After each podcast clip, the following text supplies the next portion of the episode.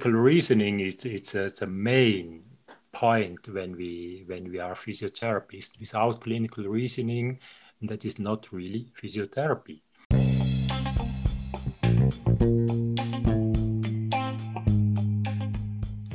Aquatics, the podcast that immerses you into the world of aquatic therapy.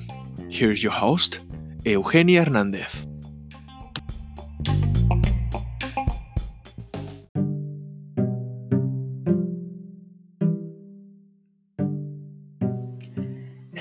Skillful aquatic therapy depends on a proper clinical reasoning process, pattern recognition that leads on an intervention strategy with adequate tactics. Tactics include the specific of concepts that are used in the pool. Pool practice focus on a patient treatment based on various evidence levels. In this episode, I have the honor to speak with a very influential person in the field of aquatic therapy, Urs Gamper. We will talk about the foundation of the association, how it started, and what is the future of it.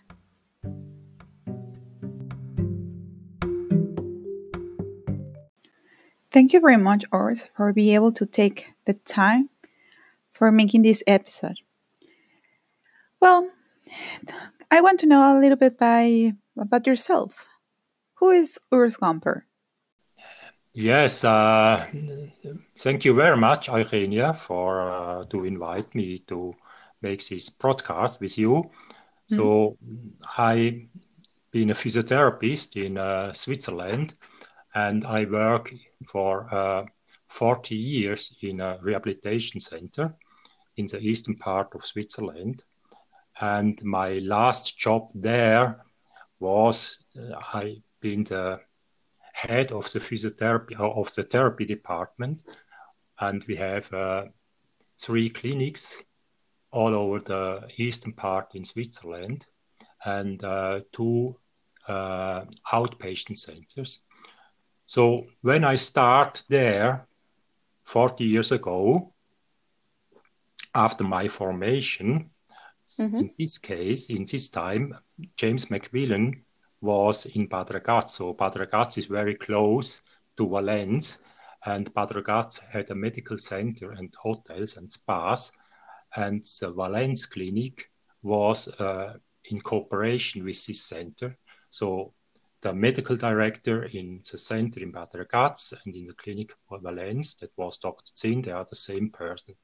So they start at this time with a postgraduate center in Bad to teach therapists, especially physiotherapists and occupation therapists, with new techniques all over the world. And for that, I learned a lot.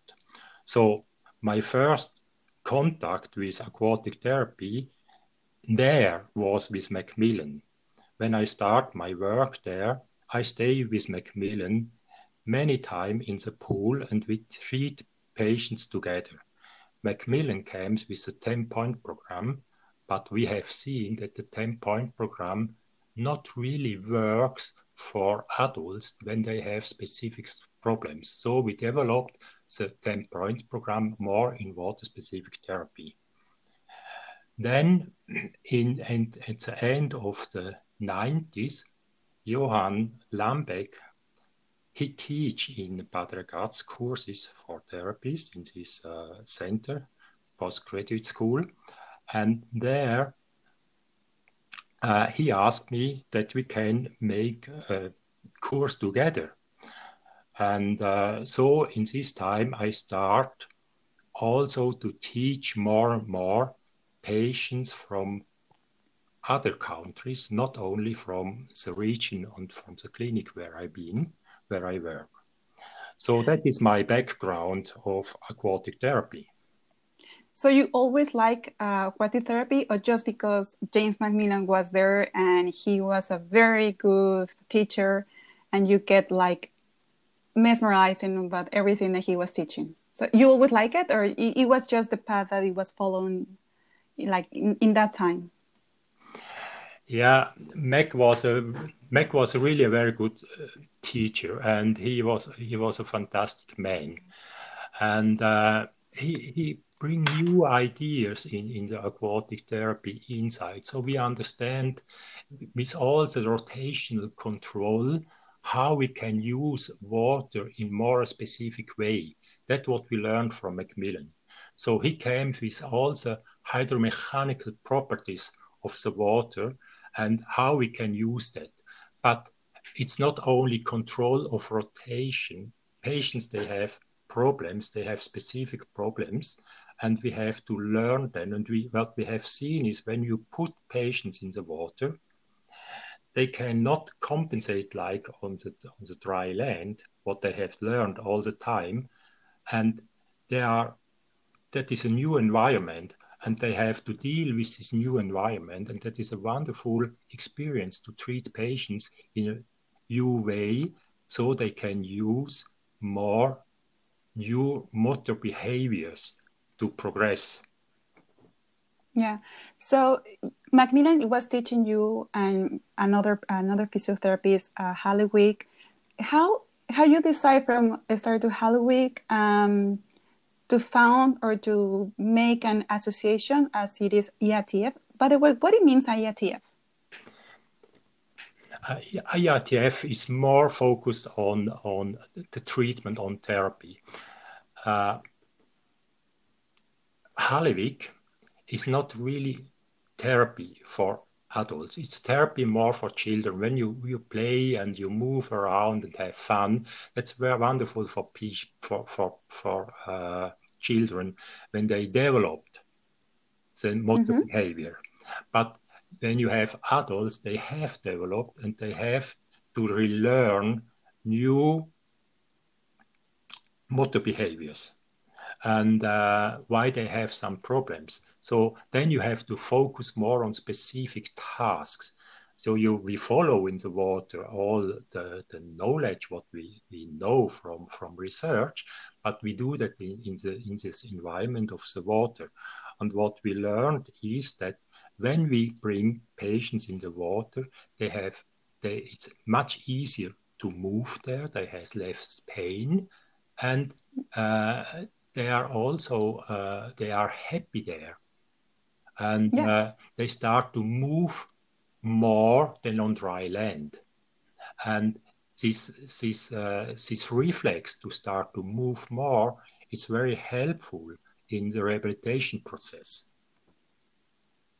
So that's why you you and the, uh, another physical therapist decide like let's let's do something with this uh, with this and let's make it in in a very approachable thing with steps. And that's why you started with IATF? Yes, now IATF that was uh, later on when when we when we start to to teach together, Johan and me in the in the beginning of the 2000. Then uh, we are many many times together. We talk a lot about this. So and about maybe 2004 and uh, five, six in this, this area, I talked to Johan and said, look, Johan, we teach now this concept. And now I go against 60 years. So in 10 years, I will be retired. And also he, he's a little bit younger than me, but he not that also, much. he also goes to the end of this of of this uh, work time. So mm-hmm. we have to think about how we can to bring our our knowledge and our experience to other people and how we can share that more around the world we have seen also in this time, you see, you know that uh, uh, the, the medias, the, they, they, they involve, we have uh, emails, we have now uh, uh, you can uh, films, Facebook, internet, Facebook, all these things. And when you go there and look what people show, then you can see a lot of mistakes, mistakes. there. And mm-hmm. that could not be. So we we start. I said to him, the best what we have to do is to organ to, to make a foundation or association. So the first idea was to make a foundation, and uh, that we, we have a goal and there is an organization and we have rules. And it's not only that Johan or me, we have our own interests. And then we start with this, uh, with this project. And uh, I ask friends here in Switzerland uh, for, uh, for uh, to found a foundation and uh, that, that needs some process, yes. And uh, mm-hmm. then the government of uh, of Switzerland they don't allow us to to make a foundation. Why? We have not enough of uh, equity capital, so they. We need 50,000 francs, but what we have, all the money what we get from our websites, that we put it also in projects, so we don't have money. So the, the idea of IATF was always in a charity background. Yeah. So we have some monies, but we spend some monies for the development of the aquatic therapy. And also the idea of this uh, uh, IATF was that we have teacher people they learn to do aquatic therapy in a good way, what we think what the good way is, and uh, they should go outside and teach other people. And uh, we want to bring these people together, that they work together, and uh, they share the knowledge and share the information. What we also hope, what we do always, always yeah. So, um, how how Badragas rig method and how Ai Chi Clinica uh, get incorporated in the methods that you teach? Yeah, Bad Ragaz is a is a, a, treatment they developed in uh, in the 60 in uh, Bad and Valens, and uh, and uh, they have some problems there to when they develop them. They have done some mistakes, and uh, then when they start with the first books with uh, this Bad Ragaz ring method, then I said then to Dr. Zinn, the medical director of the of the uh, Clinic Valens and uh, the medical center in Bad Ragaz, uh, said yeah, they, they could not be. So that is you have there many mistakes and then we we we start to adapt it and uh, we cancel these mistakes so and we we also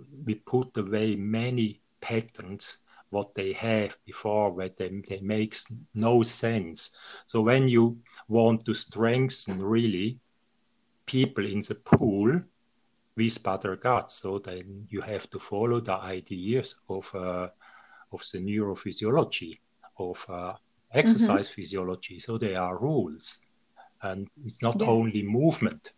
Yeah. So when we want to follow this, you have to clarify it, what you have.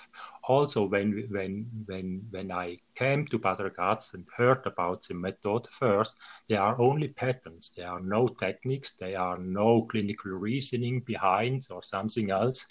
Yeah. So that was not a, really a concept.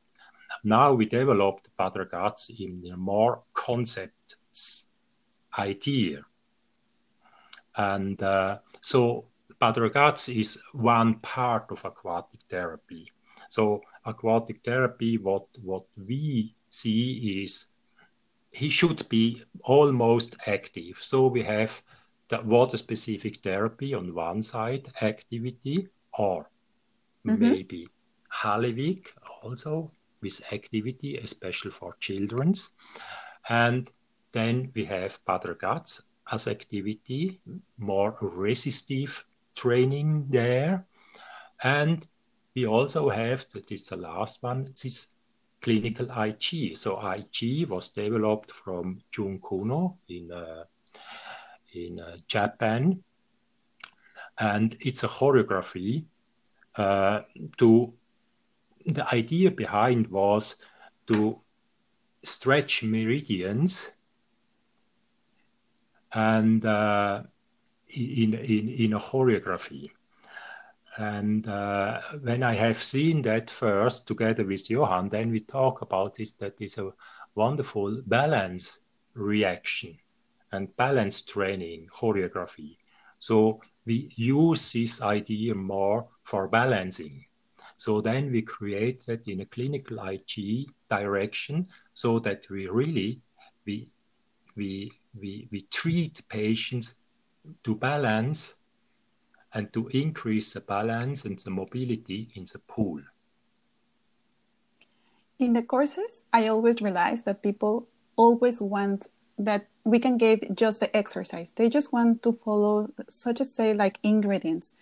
I means like I have this patient with this pathology and with this illness, and I want you uh, people gave me if I do exercise one, two, and three, and I always and I think that people get very frustrated and very um, get very confused when you guys teach, you know, um, to physical therapists that is not about the exercise like it is. It's just more about what the patient has, and we have to focus in the problem, and in not only the structural problem as well in the environment that he's moving. So for me, that's that's one of the things that I like the most. The, the way that you you and, and Johan thinks that you teach us how to just go outside of the box, but really with clinical reasonings and with a good background. So thank you. I, I, I like the, the things that you just said. Yes, uh, clinical reasoning is it's a, it's a main point when we when we are physiotherapists. Without clinical reasoning, that is not really physiotherapy. So physiotherapy, yeah. they uh, they means that we patients came with a problem. So and we have to look which structure is involved in these problems and how we can solve the problem of this patient. And that is individual things. So and in the background there are knowledge from uh, research and from maybe from our uh, empiric uh, knowledge what we get through the life, and then we treat patients in this way. And uh, yes, treatment could not be make. You have maybe the, the ten best exercises, so uh, you know when you look to, to research, we know that exercise is important, but we don't really know which type of exercise we need. So, but when you have a specific, but most of, of problems of in our patients, they are not really very specific. We have a lot of non-specific problems. So when we treat non-specific problems, you don't need specific activities or some something else. There are no specific things. So you can yeah. treat them in a general way. But when you want to, when you have a patient with a specific problems, then there you will find specific signs, and uh, then you can treat these specific signs with specific interventions, and then we can help these, these, these patients. Otherwise, you don't help them. Yeah, of course. So IATF is not only with you and Johan, like in Netherlands or Switzerland. You try to teach another people around the world. So, how you member? How many members international uh, does IATF have? Yeah, IATF is a is a relative small uh, association. Uh, we have five board members, and uh, of these five board members, four of them are senior lecturers and uh, the other one, there is the treasurer. It's not a physiotherapist, he's a, a, a financial man. Uh, then we have four lecturers. We have uh, five assistants lecturers. They've been treated to get lecturer. We have four passive members and have one honor, honorary member. So in together we have 19 members. So how how do you manage? Like uh, there is a lot of people around the world. How do you achieve to that everybody can co- how co- the cooperation it works? Yeah, that is that is a, always a little bit a problem that uh, to share uh, two patients. So we we have emails, we have uh, Skype contact, we have uh, WhatsApp on many things, and we also have uh, what we try is to make lecture meeting or member meetings, uh, especially when we have our uh, ICEPAD conferences. Uh, the ICEPAD conferences, what we have, makes all two or three years and there is a, a good opportunity that many people of IATF came to these conferences as well, and then we have our meetings. Then we can sit together, we can discuss, and uh, and we can to share our knowledge. But it is not a, not always easy. Yeah, it's yeah, challenging. It's a challenge.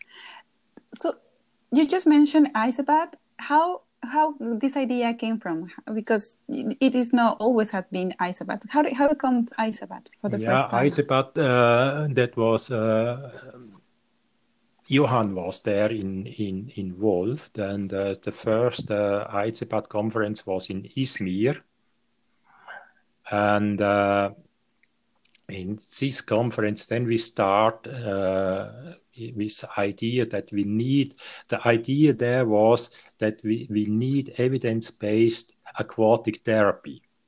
And we have to share that. That is the idea in, in the, the aim of uh, of uh, IATF that we want to to to do aquatic therapy in an evidence-based or most best practice way and to share that all over in the world. So conferences are very good objective to share information to many people.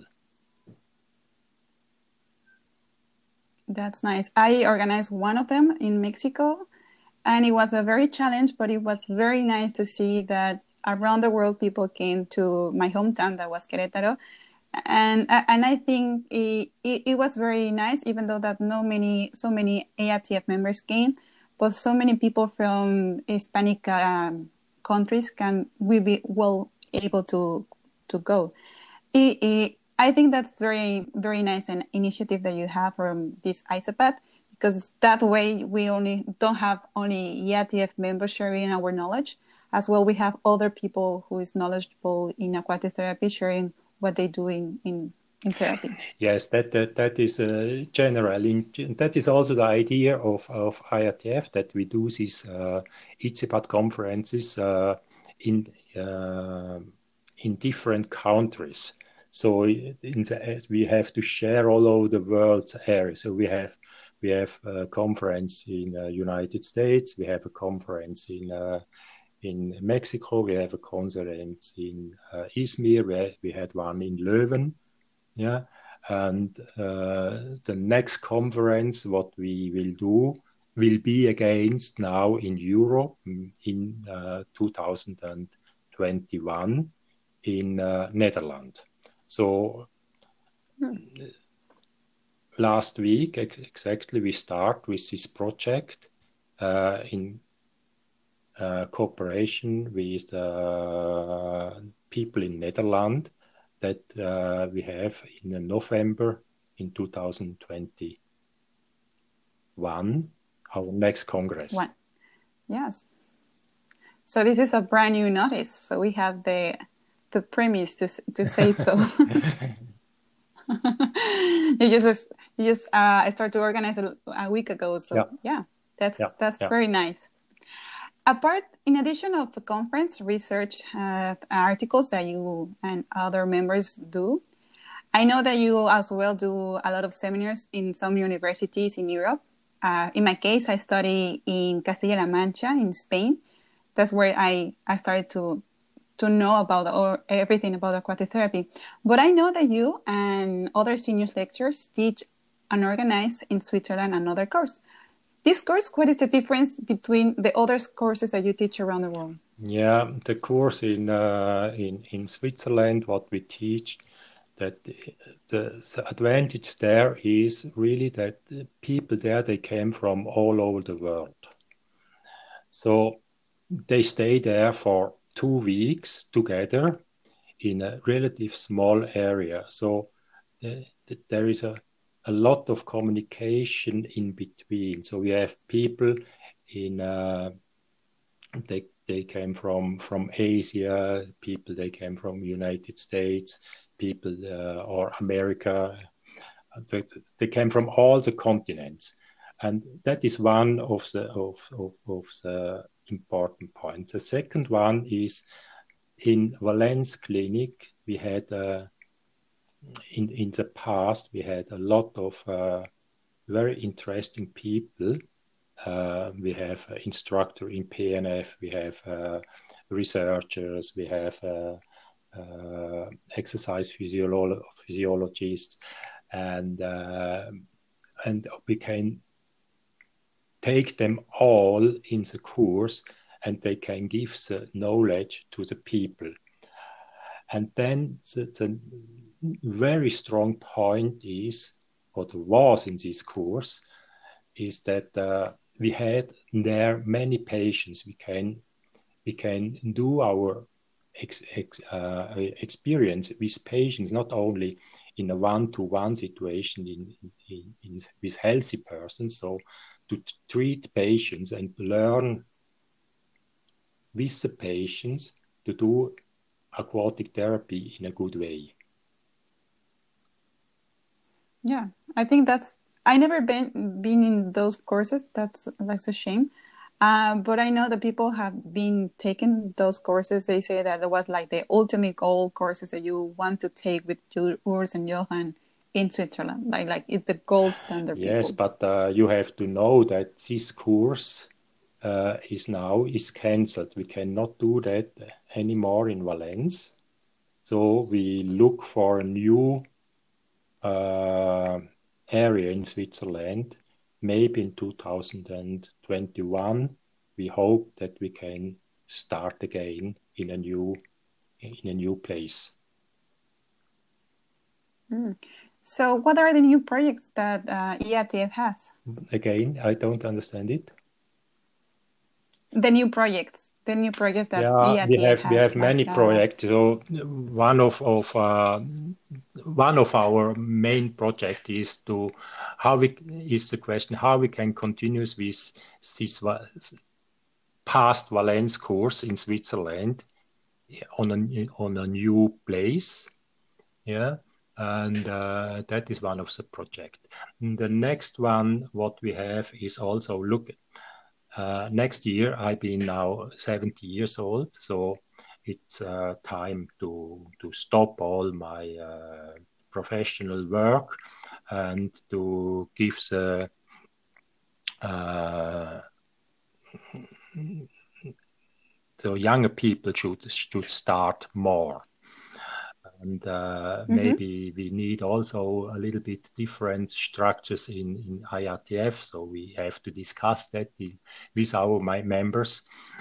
And uh, then also what we what we start uh, last year is uh, we for that, that the idea for that was to to develop the, a new way to to do balance exercise in uh, not in clinical Ai Chi, that more from Chinese uh, type of uh, of medicine, traditional medicine, and uh, there are some uh, some ideas in in the qigong, and we have we start there with, with people from Spain. And to make a new choreography to uh, to uh, improve balancing for elderly in the pool in a dynamic way. So you have a lot of projects. There is a lot of projects that we can we can see in the future, even though that you don't want to to be there anymore. so just just for finish um, this this episode, anything that you want to share for the people that are listening? Yeah, for I for sharing what I want to say to people they they listen to is, is really people should work together.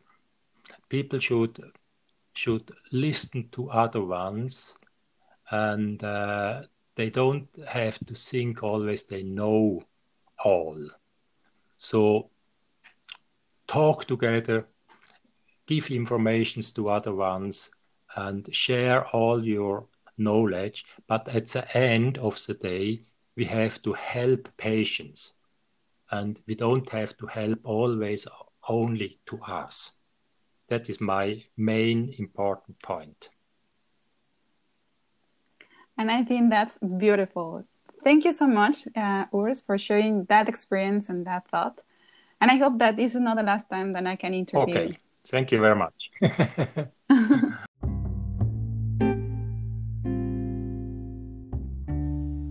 it was a very nice conversation that I have with Urs Gamper, the president of the IATF.